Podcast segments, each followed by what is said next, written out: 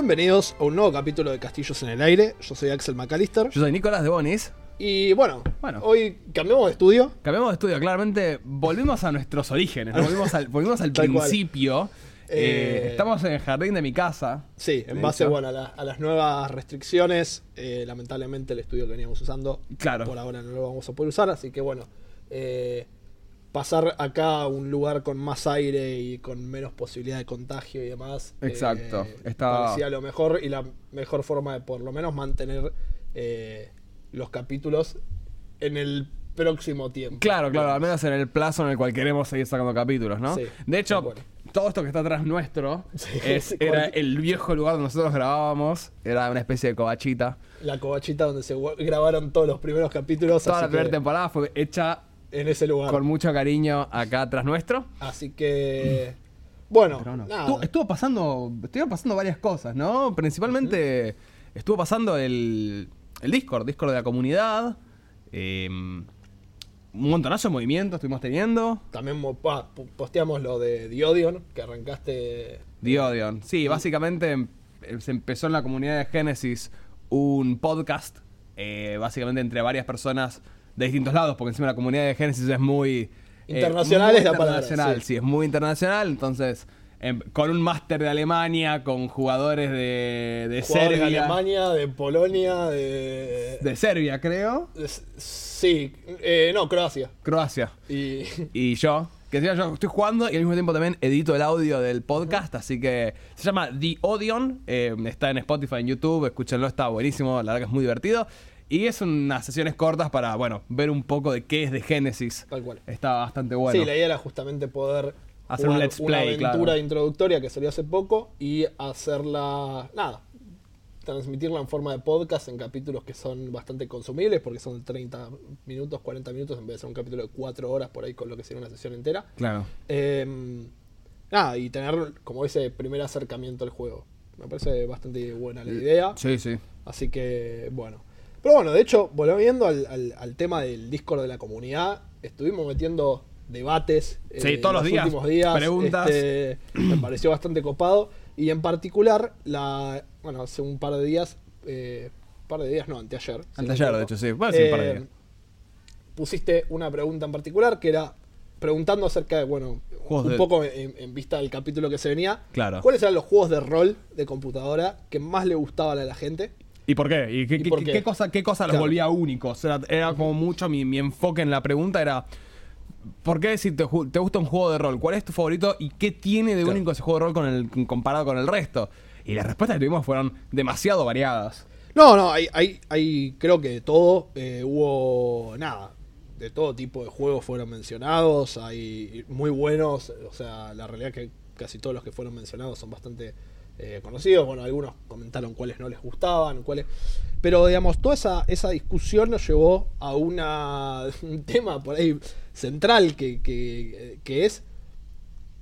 ¿Qué califica? ¿Qué, como qué es un juego de rol? Claro, ¿qué, qué, Para computadora. qué sea, característica tiene que tener? eh, y en eso surgieron un montón de cosas. O sea, había gente que planteó el tema de eh, que tenga que tener una progresión por niveles. Eh, Que haya que tener... que, eh, que en realidad es como a lo que estamos acostumbrados si hablamos de los MMO, por ejemplo, con esa cosa del árbol de habilidades, o sea, o el, o el diablo, digamos, el subir Sí. de nivel, subir de habilidades. conseguir equipo, mejorar tus capacidades. equipo. Ahora, hay gente que dijo lo de en- estar en el rol de un personaje, tipo interpretar el papel de un Claro, personaje. en realidad es, es llevado a lo más mínimo de la palabra, es un poco eso. Claro, pero, Eh, pero quizás, bueno, vos hayas planteado algo. Sí, también. después la otra, la otra cosa que surgió era eh, el tema de la toma de decisiones. ¿no? Claro. Es como uno de los, eh, de los aspectos principales del, del- del género. Eh, principalmente, bueno, una, hay un planteo, me acuerdo, que nos hizo, este, nos hicieron que era, bueno, toma de decisiones hay en todos los juegos, porque, porque es Sí. así, pero que por lo general cuando es toma de decisiones que tiene que ver con eh, la narrativa. Claro, claro, ¿cómo, cómo podés tomar una decisión que afecte la narrativa o que sea relevante Por- dentro del flujo claro. narrativo? Por lo menos en mi, en mi forma de verlo eh, eh, es así, o sea, va por ese lado por una cuestión de, eh, digamos, los juegos de rol, cuando jugás en los juegos de mesa, digamos, de juegos que es de donde viene, o sea, porque en realidad todos esos juegos de rol adaptaron de... Claro, o sea, de- de- de- o sea, es es D&D en los 80 lo que empezó a formar esas ideas. Eh. Entonces, y, y siendo un instrumento de narración colectiva, para mí el tema de las decisiones narrativas es lo que está en el centro de, de- de- de al menos de poder brindar ese... ese Sí, de hecho, de hecho, bueno, justo lo mencionás, es muy gracioso como también cada vez que uno piensa, o cada vez que escucha de los cursos, por ejemplo, de Sí. desarrollo de, de diseño de videojuegos, todo ese tipo de, de- Cada vez que se instruye al respecto, siempre en realidad, en los primeros ejercicios o primeros focos es. Primero diseñé un juego de mesa o diseñé algo, digamos, como un juego interactivo que no necesariamente esté programado, porque es la estructura, es la base, es de donde viene. Tal cual. Es como siempre viene, viene tiene ese eh, ancestro espiritual. Tal cual. Este. No, y bueno, en eso. O sea, las decisiones narrativas a mí por lo menos me parece como uno de los puntos principales. Medio Después, clave, sí. obviamente, hay otra discusión a tener en cuenta, principal con la industria hoy en día, que tiene que ver con si esas decisiones eh, afectan o no realmente. Claro, es Porque que- hay mucho de eso de, bueno, pongo como la ilusión de, te- de que vos tengas decisiones, el outcome final va a ser igual. O sea, no- no Claro, hay, también tipo- de hecho otro, otro, otro punto que se puede llevar a debate es qué tan abierto o qué tan, digamos, disponible tiene que estar el mundo para los personajes, ¿no? Digamos, una, una historia lineal puede ser un juego de rol o en realidad tipo los juegos de mundo más abierto, más sandbox, tienen más eh, puntos a favor en la categoría de juego de rol por ello mismo, porque te permite interactuar Claro. con el mundo de una manera más irrestricta. Eso también es un, un punto que eso se puede llevar a debate. Sí, sí, que igual justo también los sandbox son algo para ahí más nuevo, o por lo menos que está más de moda ahora. Claro.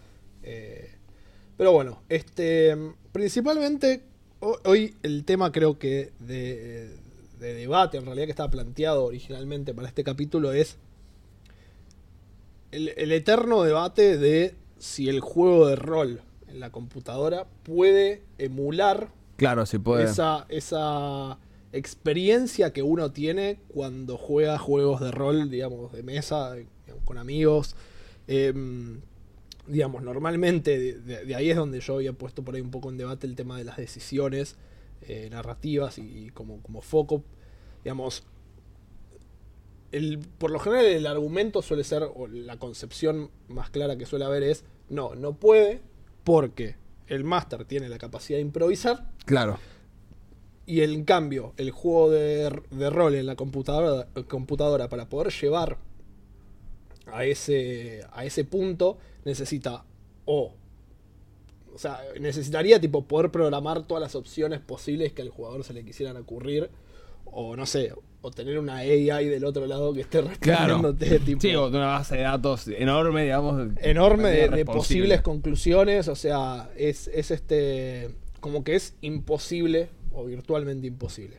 Sí, sí, como que tiene muchos limitantes y que encima el máster o el narrador en esa situación tiene puede la cap- tiene la capacidad de dar feedback automático, ¿no? De, de- de dar Claro. una, una consecuencia instantánea. De hecho, bueno, hay un, un ejemplo muy claro, o sea, que, que este me pareció un argumento bastante copado que dieron durante el debate este, nuestro amigo Pac, eh, Sí. eh, que agarró y puso, eh, comentó que, por ejemplo, él corriendo un juego la otra vez, tuvo una situación que el jugador mismo, con su forma de, de, digamos, de pensar o de querer resolver una situación, le generó la resolución Claro, a cómo iban a conectar con cierto NPC sí. digamos, que, que medio que el jugador quiso hacer algo y él dijo, eh, esto tiene sentido y lo dejó, Sí, sí, ¿Cómo sí. Lo adaptó. lo adaptó. Este, eso es cierto, eso puede pasar, eso es cuando, digamos, cuando el jugador toma en, en- en acción algo que vos decís, ok, sí, y es cierto, entonces hay una, una cuestión de improvisación, porque el jugador definitivamente no está planificando por ahí, o sea, le le agarra y dice, tengo esta situación,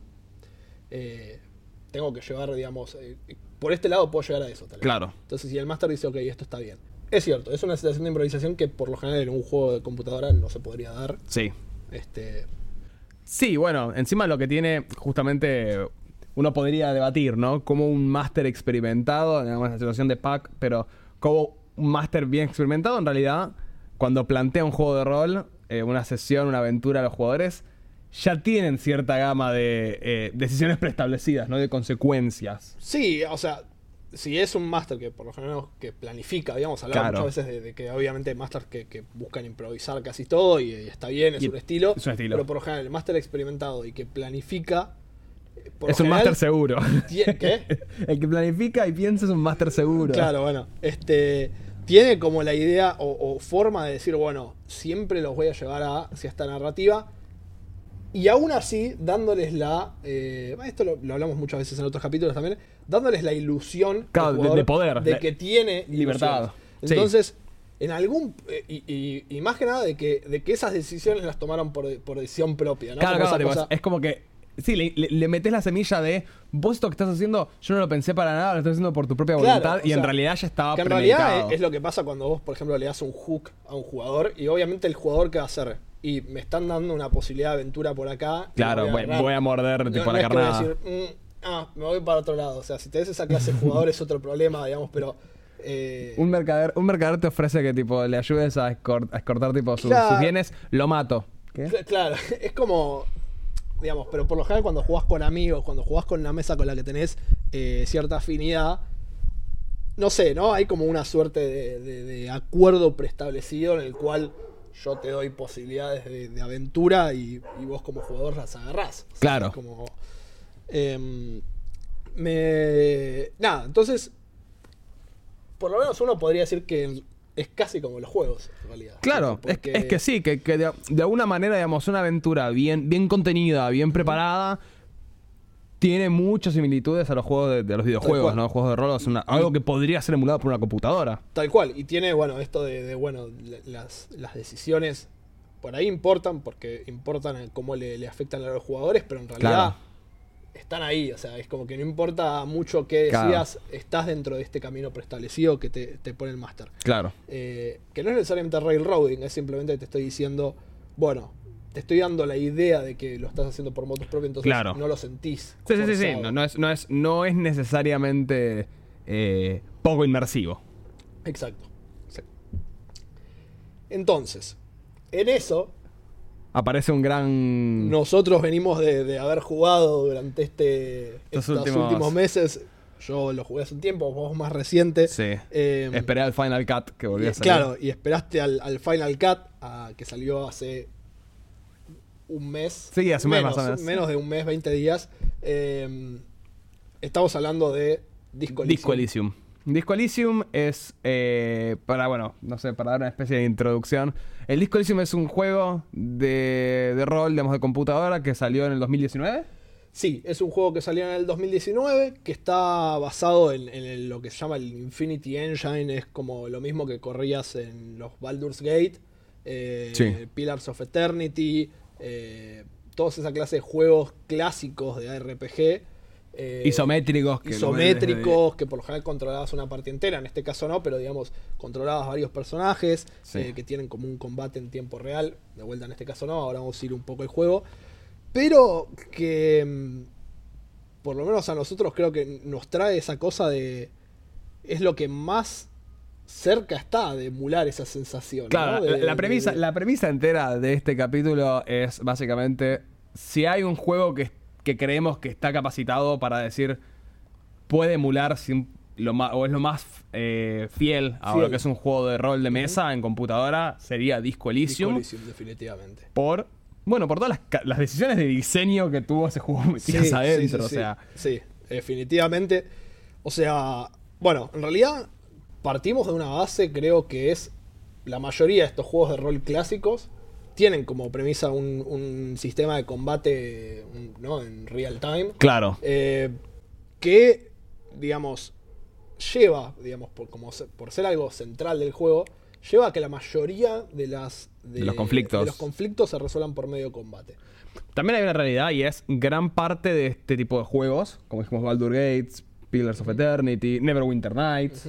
Son juegos que están los tres están basados en Dungeons and Dragons Claro, tal cual. entonces y, y bueno y ponemos Dragon Age por ejemplo tienen cierta Sí, sí, pero digamos, por lo general, estos, digamos, los más clásicos Sí. están basados muy fuertemente en Dungeons and Dragons. O, y- o- o 100%. O tipo, 100%, o tipo Baldur's Gate, Baldur's y, Gate y es Neverwinter Dungeons- Nights sí. es 100% Dungeons and Y- Dragons.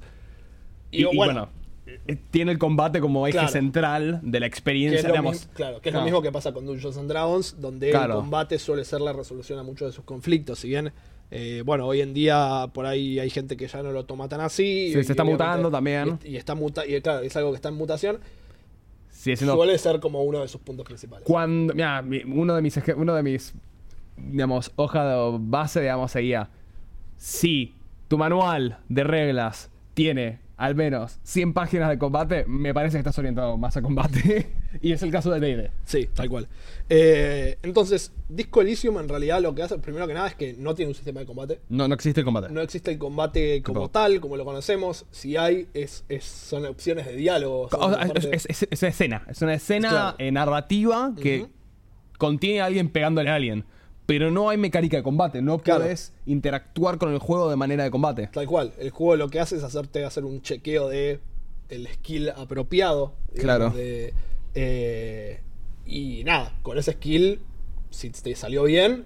e- Eso es algo justamente otro de los, de los aspectos que, que- que me parece tan fundamental. Los juegos de rol clásicos suelen tener un bot automatizado que hace los roleos por vos cada vez que vos haces un ataque. Claro. No, no es, el tirar el dado no es parte del juego en sí. Es decir, o no es visible, no, O- no- claro, no no lo es- ves. Y en el caso de Disco Elysium tenés el chequeo ahí nomás. Tenés, Claro, te o sea, aparecen los dos dados en la dados pantalla. pantalla, Dos de seis. eh, y está todo basado en eso. Opciones de diálogo y chequeos Claro. de skills, digamos.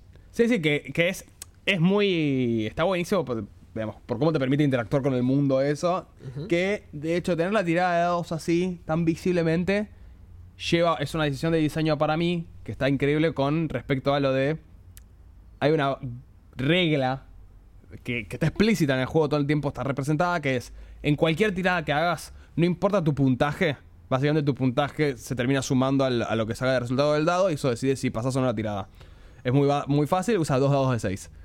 Pero hay una regla que es, no importa qué puntaje tengas, si sacas 2-6 es un suceso automático, y si sacas 2-1 es un pifi automático, no importa si tenés un millón de puntos, sacas Tal cual. dos unos y pifas esa tirada. Sí, ese es, es como el, bueno, el, el crítico y el critical failure Claro. que uno tiene en el juego. Pero es muy interesante porque, así como en los juegos de rol, nosotros generalmente cuando saca un 1, ¿no? Por ejemplo, jugando a Dungeons and Dragons o lo que sea, o Watchas in the Genesis, puede pasar algo gracioso, como de repente, Sí. bueno, intento tipo tirar una flecha y pifio y no sé, le, tiro una, le tiro una flecha, una lámpara de aceite y se empieza a prender fuego un granero. Sí. Oh, jajaja, bueno. Toda, toda esa situación cómica de asimilar el error como parte del juego, Disco Elysium lo hace perfectamente, Lo hace perfecto. porque de repente... Se como apropia podés- totalmente. de- Claro, de- como del podés pifiar en cualquier tirada del juego, de manera que no controlas vos, hace que al menos la interacción que tengas no sea enteramente disruptiva. De hecho, pifiar una tirada no significa que no puedas avanzar en algo. Claro. De hecho, incluso hay, hay tiradas en el juego que solo las pasás y las pifias. Claro, hay, hay dos tipos de, de hecho de, de- Claro, hay dos tipos de tiradas. Tenés los, los famosos white checks, se les llama que, que son simplemente tiradas que, digamos, suponiendo que fallaste, las podrías repetir eventualmente. Claro. Eh, y hay tiradas que son las tiradas rojas que Tipo, es o lo haces o lo haces. es no ahora o nunca, si te vas del diálogo no la puedes repetir y si la pifias no la puedes repetir. Tipo, es, es Claro. un solo tiro. Pero, y aparte es muy bueno como si vos fallás tiradas, son simplemente, o las tiradas rojas, que, que son las que si fallás no las puedes repetir, Sí. son un, un giro en la narrativa, no necesariamente es, ok, la fallaste, perdí el juego. Claro, perdiste el juego tipo- o perdiste una oportunidad, ¿viste? O- Claro. O, o fallaste esta cue- No, sino que es un. Ok, vas a hay tener que agarrar por otro lado. Claro, hay otro approach. Te, te lleva por otro approach que suele ser también cómico, ¿no? El, el, el pifie. Pero entonces, de repente es un juego de rol que asimila la falla Tal cual. como parte de, de- de- como parte de su narrativa y de hecho Sentís como si hubiese un máster del otro lado diciéndote, Claro. tipo, bueno, pasa Eh, esto. que, que es como un máster que se preocupa por sus jugadores, tipo, Claro. ok, no te sale una tirada, bueno, ok, sos lo peor del mundo, pero tenés que avanzar la historia. Entonces de repente hay un sentido que vos decís, ok, no puedo avanzar el juego como quiero, o qué paja, yo esta tirada la quería hacer bien, pero no es punitivo al respecto. El juego te permite seguir jugando. Cosa que me parece una gran Sí, decisión de diseño. Es decir, el jugador está acá para jugar, no está acá para tipo recargar tipo saves de tipo guardar y tipo volver a cargar el save si no le salió lo que Sí, quiere. es- es- de hecho, es, eh, casi que rompe el propósito del juego hacer Claro. eso, porque es como, quiero ver qué pasa. Claro, o sea, eh, y, y quiero ver qué me toca a mí. A mí quiero ver cuál es mi experiencia con este juego, fallando o, o Exacto. acertando. Pero tipo. es que el juego mismo te propone como una posibilidad. Che, vos podés jugar todo este juego incluso pifiando. Cosa que me parece una, una propuesta muy interesante. Es como, si- es como que el juego se sincera y dice: El jugador está sentado en la computadora porque quiere jugar. No voy a privarlo de la Tal cual. oportunidad de jugar y no voy a privarlo de romperle la inmersión porque una tirada no le salió. Es decir, el tener que re- recargar una, par- una parte porque no puede seguir avanzando. Tal cual. Eh, y también hace que no todo queda relegado al azar.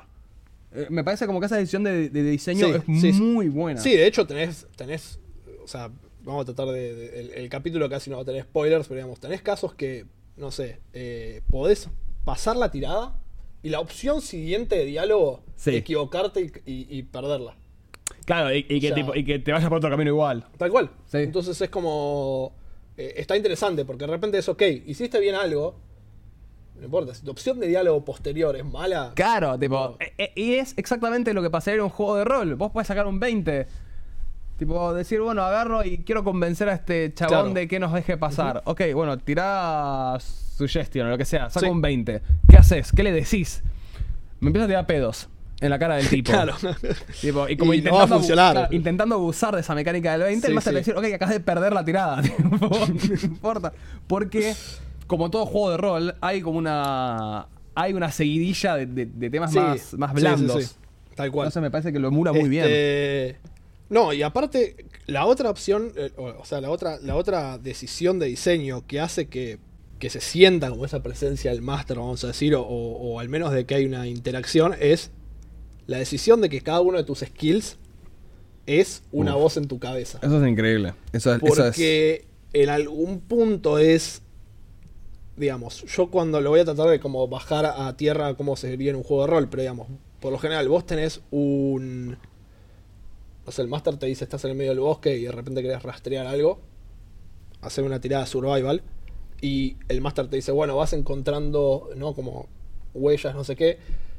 En algún punto, este juego apropia esa situación como para decir, el que te está respondiendo es tu survival, ponele, ¿no? Claro, Es- tu instinto de supervivencia. Tu instinto de supervivencia es el que te está respondiendo y te está diciendo que en realidad es el máster, digamos, Claro. si lo pensás es como el máster hablándote desde el otro lado diciéndote, mira, en esto en particular... Te va guiando. Eh, claro. Claro, es, es como tu, acá es tu cuerpo, es tu son instinto. 12 voces en tu... O sea, do- 12... No, son- Más, son como 5 skills y 4 atributos, o sea que tenés como 20, ¿ok? Sí. Una cosa así. Em, que aparte hablan entre ellos. Hablan claro. A- a- explicamos un poco esto, porque lo que tiene Claro. el juego Disco Elysium es que a medida, como es todo texto, generalmente va a ser Sí. mucho texto, a medida que vos vas interactuando con alguien, por ejemplo, le preguntás algo a una persona, te responde, y por ejemplo, tu sentido de, no sé, tenés un... De la lógica. Claro, la lógica dice, te está mintiendo. Te- Tipo, lo que está diciendo no es lógico, Claro, tipo, eso- no, o- hay una gran falla en su argumento. Claro. O de repente vos vas y le hablas a una persona y una persona agarra y te dice, sí, no, porque yo fui un veterano en tal guerra, y vos como jugador no tenés idea, pero hay una parte de tu conciencia que se llama enciclopedia que te empieza a contar la historia. Claro, y por ahí, no sé, y hay varias interacciones que se pueden dar de esa forma porque varios de los skills pueden participar. Claro. Digamos, de, de hecho, creo que dependiendo qué número tengas en skill, más posibilidad tenés de que participe, se llaman participaciones pasivas, digamos. Claro. Es como, y conversen entre ellos. O sea, podés tener situaciones de diálogo en las cuales tres skills diferentes te están diciendo que hagas tres cosas diferentes porque es lo que ellos harían. Claro. Y es buenísimo. Tipo, por ejemplo, tenés una que es el. Hay un, hay un skill que es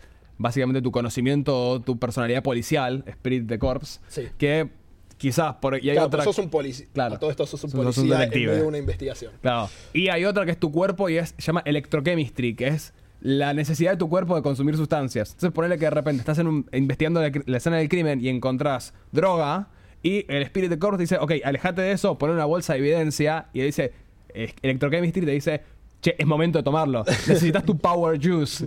Es como, de repente, cada una de esas voces de la conciencia empieza a darte una guía en cómo querés jugar tu personaje y empieza a guiar, ¿no? Como esas decisiones de Sí, rol. sí, sí. Después, o sea, va- o sea es, es como que vos tenés todo un, un reparto con, el- con tus skills y después los NPCs. Los NPCs, que están.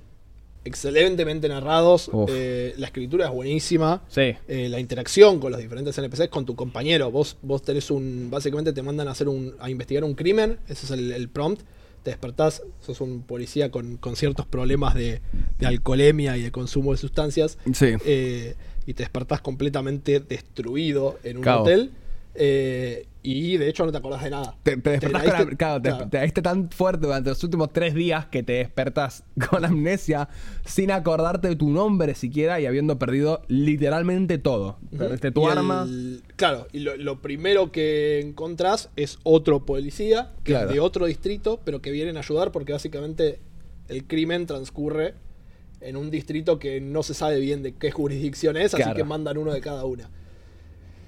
Que es Kim Katsuragi, lo amo, lo amo como personaje, Sí. eh, es el mejor compañero que puedes tener, eh, pero como- bueno, la realidad sí. es que, no sé, todas las interacciones con los otros personajes, aparte de con tus skills, es buenísimo. Es, es buenísima y de hecho también cómo lo- estos mismos skills también van moldeando las decisiones que puedes tener diálogo con otros personajes. Y la realidad también cuando pensás eso es como mientras más puntaje tengas, hay más chances de que una skill tenga tipo diálogo por sobre otra. Te puedes a pensar, ok, entonces literalmente para cada opción de diálogo en el juego están escritas 20, 20 posibilidades de respuesta, porque están todos los skills escritos y pensados como para que interactúen todo el tiempo. Lo cual es una barbaridad de trabajo y de preparación, Sí, pero por eso mismo también es tan bueno emulando la experiencia de jugador con Master. sí, tal cual. Del, Eh, del feedback, feedback automático, de- de no importa qué decisión tomes, va a haber una respuesta y una consecuencia a eso, y una Tal cual. seguidilla. Tal cual. Digamos, hay, hay muchas cosas cómicas que después podemos, si querés, comentar cada uno cuál es su parte favorita, pero Sí. la, la forma en la cual eh, el juego reconoce ciertas cosas que haces eh, y, te las devuelve. Eh, por ejemplo, y que, que eso se siente muy en rol y, y como esa interacción. Porque de hecho tenés una, una situación que es. Obviamente en todos los juegos todos corremos todo el tiempo porque es algo que puedes hacer, ¿no? Claro. Nadie se gasta el tiempo en caminar. Vas más rápido. Eh, vas más rápido, recorres el mundo más rápido. Y el, el- la primera noche. Al principio, sí, el primer día el del primer día del juego. juego es, no es tanto un spoiler. Tu, tu compañero te dice. Si te la pasás corriendo. Si te la pasás corriendo, tu compañero te va a interactuar con vos y te va a decir, che, Noté que corres todo el tiempo. corres todo el tiempo, como, como. ¿qué haces? Eh, ¿no? o, o cómo podés hacerlo, tipo. Claro, claro, puta tipo, madre, como, no te cansás nunca, No ¿qué- te qué cansás onda? nunca, ¿qué pasa? Eh, y es buenísimo. esas- No, de esas repente es inesperado, de repente el juego como reconociendo Claro. algo que es medio meta, ¿no? Como reconociendo algo que rompiendo medio la cuarta pa- pared, diciendo tipo... Pero que es una interacción que uno tendría normalmente en un juego de rol. Como Claro. estar rompiendo un poco esa pared para decirte, tipo, che, ¿qué onda? tío? Claro, como para descolocarte un poco, ¿no? Porque est- estás investigando un asesinato, pero de repente te descoloca un poco. Y esos tintes de comedia que tiene el juego en Sí. algo tan, Tan serio sencillo, sí. y, y tan, tan, digamos, grosso como es la investigación de un asesinato y en el contexto encima en el que se da en el juego. Pero justamente como está emulando un juego de roles, no, nunca faltó la comedia ninguna mesa de rol, porque la gente quiere distenderse, quiere tanto llorar como reírse, porque son dos emociones. Definitivamente. lo- lo- lo- los, bueno, después creo que cada uno debe tener su- sus partes cómicas preferidas. Y de Sí. última podemos hacerlo al final del capítulo, cosa de que de no spoilear tanto. Sí. Eh, me parece, podemos hacer un- una aclaración. Sí. Eh, una otra cosa que yo creo que el juego logra muy bien para, para como conseguir esa experiencia es el tema del sandbox y el world building. Sí. El world building es, es, es sublime, o sea, pese a que hay tanta escritura en el juego y hay tantas interacciones posibles que es como que uno puede explorar la interacción, o sea, primero, cómo funciona el mundo en el que estás, porque es un mundo obviamente eh, ficticio. ¿Cómo... ¿Cuál es la historia de ese Claro, mundo? O sea, te, te va inund- te va inundando, como que no, te- no, no- no tiene un momento de exposición donde de repente ¡pla! te tira todo Claro. el lore. No tenés una introducción con, no sé, un corto, ¿viste?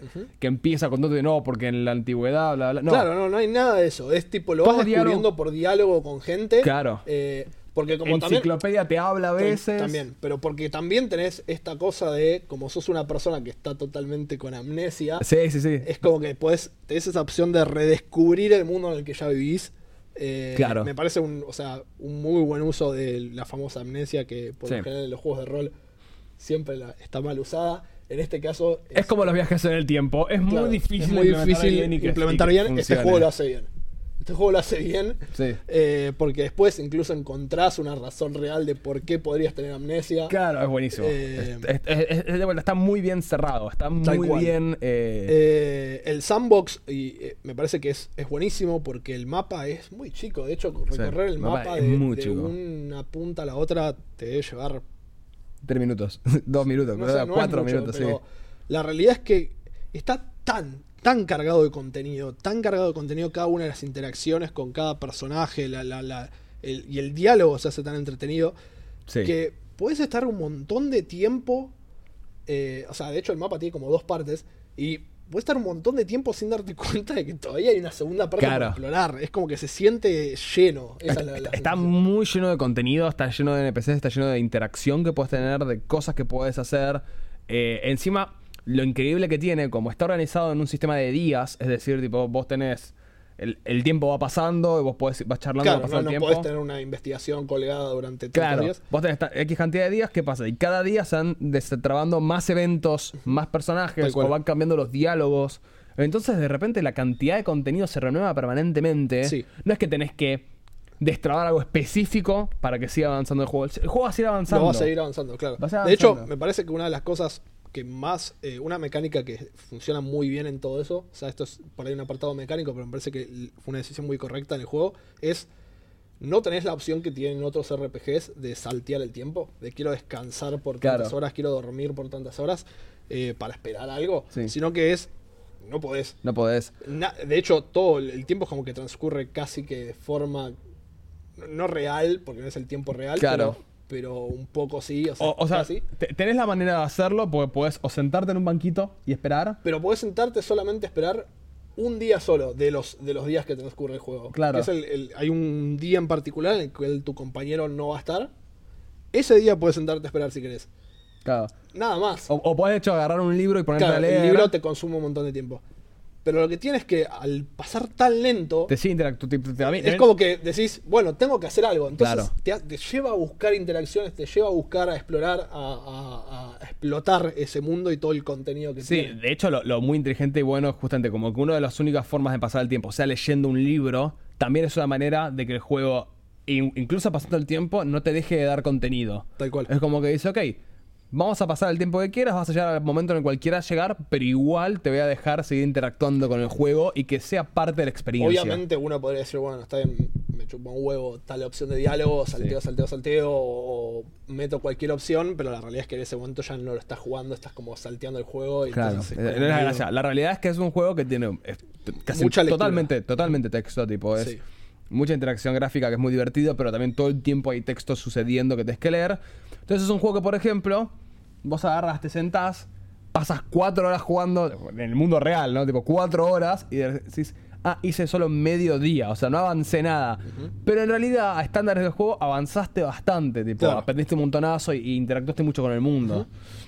Es, es como que es un juego que está muy pensado para mí, para la gente que eh, juega juegos de rol. Y de hecho, algo que se agrega, que me parece muy bueno, que está dentro del juego, que también es medio, medio meta, ponele, ¿eh? pero que se nota también con qué intenciones se hizo. Y eso no es tanto, tampoco es spoiler, sino que dentro del juego hay un edificio en el cual vos podés entrar y encontrás un estudio abandonado donde la gente quería hacer un juego de rol. Sí. Tipo, sí. donde tenés todo un pizarrón con todos, tipo, no sé, dibujos de un elfo y, y datos. Sí, sí, como sí, que se decía, sí, burla ¿no? un poco. a- Claro, como que tipo, la- sí, ¿no? Que acá había un grupo de nerds que les encantaban los juegos de mesa y querían llevarlo a, a que sea narrativo por radiocomunicación. Como que la sí, gente, sí. hay un canal de radio donde la gente se metía y a hablaba jugar de rol. Claro. Muy bueno, es muy meta eso. Claro, y- pero entonces te habla justo también de cómo el estudio en el cual, en el- digamos que cual hizo el juego, básicamente, pensó muchísimo en.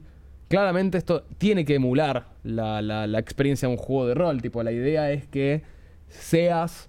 que puedas vivir la mejor experiencia de rol a través de un personaje que encima con digamos, la idea de la amnesia es un personaje en blanco. Es un personaje que tiene una estética muy particular. A mí me gusta bastante la estética de ese personaje.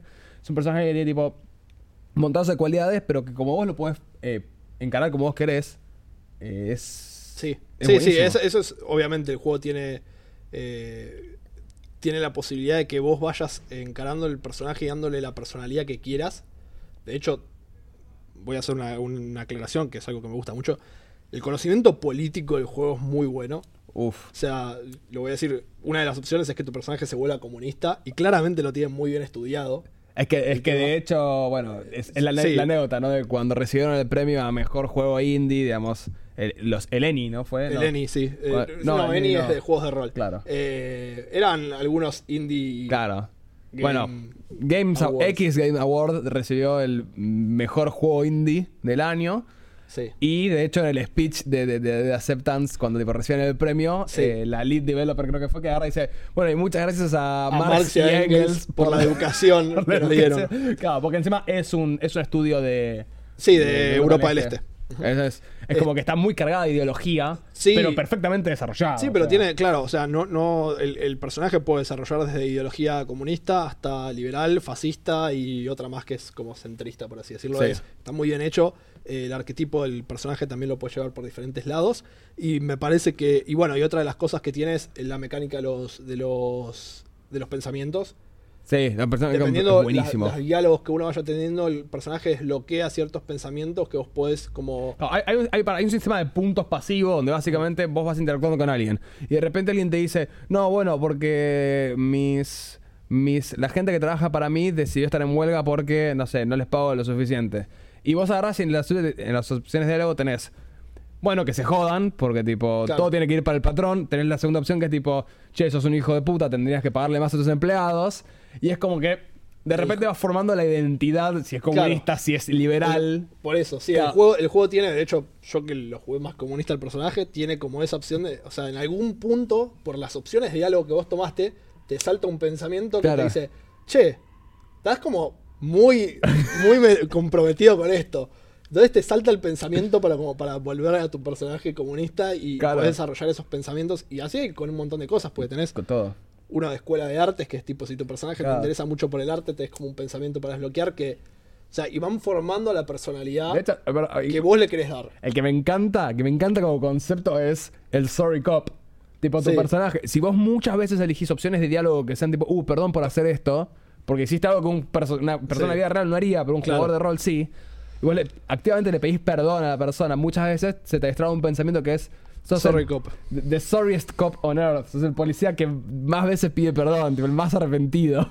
Es buenísimo. Es buenísimo, es ¿Cómo buenísimo. juega con Pero todas esas es- ideas? esa- claro, esa forma de ir diciendo, bueno, ok, entonces agarras, o sea, agarra la, la idea del personaje de la, de- de la amnesia y la desarrolla muy bien porque agarra y dice, ok, sobre esto, sobre este papel en blanco, le voy a dar la posibilidad al jugador de, primero, que eso sea una herramienta narrativa, o sea, Sí. porque es parte de la narrativa que el personaje tenga amnesia, pero aparte que te sirva a vos como punto de inicio para el jugador, para que el jugador entienda cuál es el mundo y el world building, entienda, eh, eh, decida por dónde llevar la personalidad del personaje. Claro. Es decir, el, el- el- el inspector que vos jugás no es un alguien con una personalidad ya preestablecida y ya eras así, sino que es, bueno, a partir de acá sos lo que vos querés Claro. hacer. Que de hecho era, digamos, dentro del lore del juego, tampoco es spoiler. La gracia es que el personaje era muy errático y, le- y Claro. como que era muy cuestionado como policía porque era errático, también porque era alcohólico.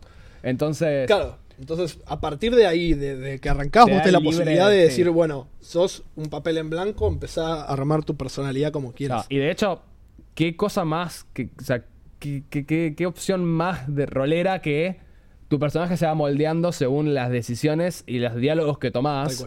Y las acciones que tomás. O sea, literalmente como, como este sistema de puntos escondido donde si pedís perdón se te suma tal cosa, si, si sos más comunista o liberal se te suman ta- mal- tales cosas.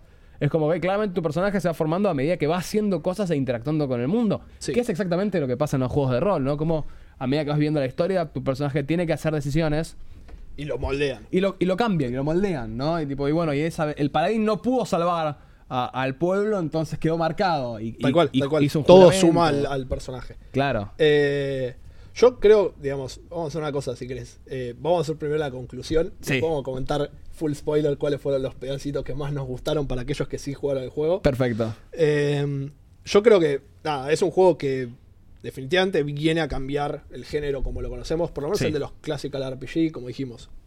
Eh, Pillars of Eternity y todos esos. Que, ojo, para mí, Pillars of Eternity fue Es muy bueno, muy increíble bueno. porque. vos me- lo supiste cuando arrancó la cuarentena, estuve dos semanas sin hablar con nadie. Cuando Pillars of Eternity hasta, Metió comple- 120 horas. hasta al completarla al juego. 100% porque no tenía nada que hacer. Eh, pero me parece que igual es un juego que viene a decir, bueno, cortemos con esto, hay otra forma de hacer las cosas. Sí. Y que me parece que incluso, eh, no solo en los videojuegos, sino también en los juegos de rol de mesa, porque Sí. definitivamente viene a plantear algo de Sí. decir, bueno, mirad todas las posibilidades que se armaron eh, de, de historia, porque está súper cargado. eh, porque la realidad es que, nada, es como, mirá todas las puertas que se me abrieron porque decidí no resolver con combate el juego. Claro, total. O sea, y me parece que eso también deja una enseñanza al momento de hablar de los juegos de rol de mesa. Sí. Eh, no sé, mi, mi conclusión sería que si pueden jugarlo, jueguenlo. Sí, sin duda. Ahora salió el Final Cut que tiene Todo voice acting. todo el, todo el juego está con voice acting, todo cada uno, eh, creo que incluye más misiones, si no me equivoco, todavía no tuve la oportunidad de jugarlo de nuevo eh, desde que salió el Final Cut, pero si no me equivoco tiene un par de misiones extras, tiene interacciones extras. Nada, es una oportunidad única. Sí, la verdad que después, después que ganaron toda esta cantidad de premios, porque el juego fue muy premiado, Sí. eh, decidieron, bueno, le vamos a poner full trapo y update gratis de 14 gigas. Sí. Todo tiene voice acting. Todo tiene voice acting. Todo está, la verdad que está muy, muy lindo y muy bien preparado. Mi conclusión, un poco similar, ¿no? El hecho de que, bueno, si viene a cambiar claramente la industria, fue, bueno, premiado porque fue un game changer, básicamente. Sí. Agarró y todo lo preestableció, lo, lo desarmó un poco. Pero también me parece. O sea, eh, me parece es un must para cualquier persona que haya. que, que le gusten los juegos de rol. 100% tiene que jugar al Disco Elysium. Sí. Eh, además de que la estética es muy linda. Me parece sí que viene a poner un poco en jaque la idea que tenemos de narrativas, la idea que tenemos de resolución de conflictos, la idea de proponer también tópicos, ¿no? De, de- de- de cómo, y incluso cómo lidiamos con la política, cómo lidiamos con lo social, cómo lidiamos con la conciencia dentro de Sí. la narrativa de los juegos, ¿no? Y de, y de lo lúdico. Cómo, cómo a veces no se le da tanto espacio y de repente es un juego de rol casi enteramente político. No, es, es que creo que muestra muy bien cómo las, la- las orientaciones políticas del personaje moldean las decisiones que Claro, toma sobre la vida cómo es parte de tu identidad, ¿no? De tu personalidad. Entonces, como que en vez de hablar de alineamientos, en vez de hablar de ejes morales, no, habla de ejes sociales, prácticos, culturales, que son los que Sí, sí. terminan, eh, digamos, ¿Cómo- y cómo afectan en la práctica. claro, que se, que, se, que se implementan en el coso. Pero bueno, la verdad que Disco Elysium es una juegazo. locura de juego. Ah, la verdad que lo recontra recomiendo. Sí. Y bueno, Y es barato encima. y barato. Porque Steam Porque- Argentina es barato. Porque Steam barato. Eh, bueno, y, hasta- y si llegaron hasta acá y ya jugaron el juego, que sé que algunos de nuestros seguidores lo han jugado, Sí. eh, nada, yo quería hacer un par de, de- como de tiny bits de cuáles fueron las interacciones que más me gustaron. Yo tengo una particular. ok, Dale. ¿cuál? La mía que más me gustó, que es la que nunca me la pude sacar de la cabeza y que representa perfecto lo de pifiar es parte del juego, es dos de hecho. La primera, que es la primera que te cruzas, es la de la bailarina, que decís, en vez, le querés decir que es muy linda y te sale decirle, I want to have fuck with you. y la- se te caga de risa y dice, ¿qué? ¿Qué? Nada, nada, no dije nada. ¿Qué dijiste? No, me dijiste I want to have fuck with you. Bueno, perdón, tipo, y eso después en el futuro te, te viene a perseguir. Por aparte creo que, no, no sé si el juego, te, si tenés posibilidad de pasar ese check. Es, el- es uno de los primeros checks del juego. Es, creo que- es- es el primer check rojo, creo, incluso, Claro. o sea, así.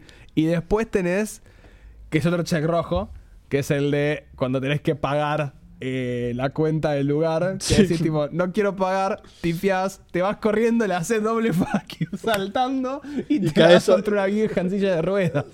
Esas cosas que son Y ridículas. y tenés el frame donde se frena. Claro, y se frena y tu cabeza dice, ¿por qué "Ok, hiciste eso?" ¿Qué acabas de hacer? ¿Por qué lo hiciste? Y estás en el medio del aire así, a punto de chocar a una vieja en silla de ruedas. Y digo, reevaluate. ¿Por qué lo hice? No lo sé. ¿Por qué lo hice? La puta madre. Claro, y en un momento dice, ok, y si lo hiciste, ¿por qué tenés que levantar las dos manos? tipo, Claro, es increíble.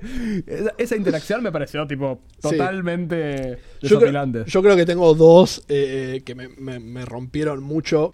Hay un, la primera es en el, perdón, en los docks, donde Sí. hay un, un container que yo te dije. Uy, anda Dios. el container, anda el container, anda el container. Que tiene un check de retórica para abrirlo.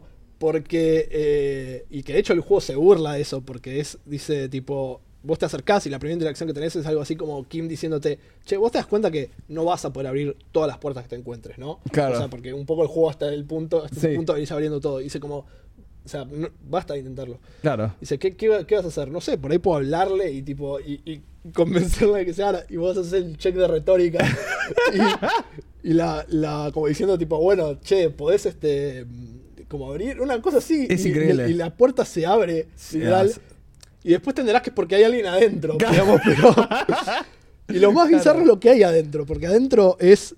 Hay un tipo que Es tiene increíble. tanta plata, tanta plata, que la física alrededor de él no funciona y la luz literalmente se, se dobla alrededor Claro, de él. de hecho, lo que dice es que lo que te cuenta el juego es que hay un fenómeno que es si alguien de demasiada plata Tiene se demasiado net worth, claro, se junta con alguien que tiene poca, la persona que tiene poca va a haber una distorsión Una distorsión espacio-temporal. espacio-temporal. Y, Y que de y hecho, de hecho, Kim, que de hecho Kim lo ve bien. Claro. Kim dice, es un chabón con traje. Claro, y, y vos no lo ves porque vos sos un pobre mierda, entonces lo tenés como todo iluminado y con todo el espacio doblándose alrededor del chabón. Y es increíble un detalle que es donde debería estar tu, tu dinero. Sí, sí, se, ahí eh, tiene, está tipo, se va al infinito, se va como, está como bugueado y tiene como un... Claro, porque alrededor de él, tipo, sos muy rico. Es, es impresionante. Es, Eh, cosa esa es una, y creo que la otra es, hay un momento en un edificio al que tenés que entrar, y hay dos opciones, creo que se te abren, que es o ir por una puerta subterránea, o hay una escalera que podrías meterte por el techo. Una escalera tipo de incendios. Y... Pero está rota, o está medio rota, entonces es como medio complicado, entonces tenés un check de agilidad, o una cosa así. Em, o sea, en realidad tu pasivamente tu chequeo de agilidad te dice, che, podrías teletransportarte arriba. Podemos hacer eso. Todos los otros skills dicen, no, claramente no podemos. Kim te dice lo mismo. Sí. Y, y este. Y es buenísimo porque si vos le das y pasás el check, la cámara se pone en negro, escuchás como si alguien diese saltos. Y, y llegás arriba y tenés una opción de. Como varias opciones de diálogo. Una como diciendo quedarte triunfando. Otra que es. eh, mirá, Kim, tipo, mirá mi agilidad y mis artes marciales o una cosa así. Y la otra que es tipo como. Mirá, Kim, me teletransporté, lo hice. y si le das a la opción de me teletransporté, lo hice. O sea, vos viste todo el negro. O sea, simplemente estabas abajo y apareciste arriba. Y Kim te dice, no, te vi subir como una persona normal por la escalera, no te teletransportaste nada. Es como la propia fantasía de Harry. claro, de Harry, tipo, en la perpetuándose en tu cabeza. Es buenísimo. Y creo que esas dos a mí me, me- me estallaron. Me estallaron, Sí. son como. Son buenísimas. El Son juego tiene esas cosas que es impresionante. Bueno, y un poco para cerrar, ya, digamos, eh, nada. Creo que eso, gran juego. Es un, es un gran juego. La verdad. Jueguenlo si tienen la posibilidad. Sí. Y nada, creo que es una buena muestra de lo que pueden hacer los juegos de rol para intentar darnos esa experiencia que tenemos lo- los, los juegos de, de rol de computadora para darnos esa experiencia que tenemos en la mesa. Claro, sin duda. Ese Bueno, es un buen ejemplo de eso. Así que bueno, como de vuelta, los esperamos en el Discord. eh, está todo en Para nuestro. seguir haciendo debates al Sí, respecto. está todo en nuestro perfil de nuestro perfil de Instagram. Tenemos el Linktree con todos los datos. YouTube, Spotify, Discord. Sí, siempre, bueno, agradecemos que nos hayan escuchado. Y vamos a ver el siguiente capítulo que todavía no sabemos de qué será, pero Al final del día solo estamos construyendo castillos en el Castillos en el aire. Muchas gracias y nos vemos en el siguiente capítulo.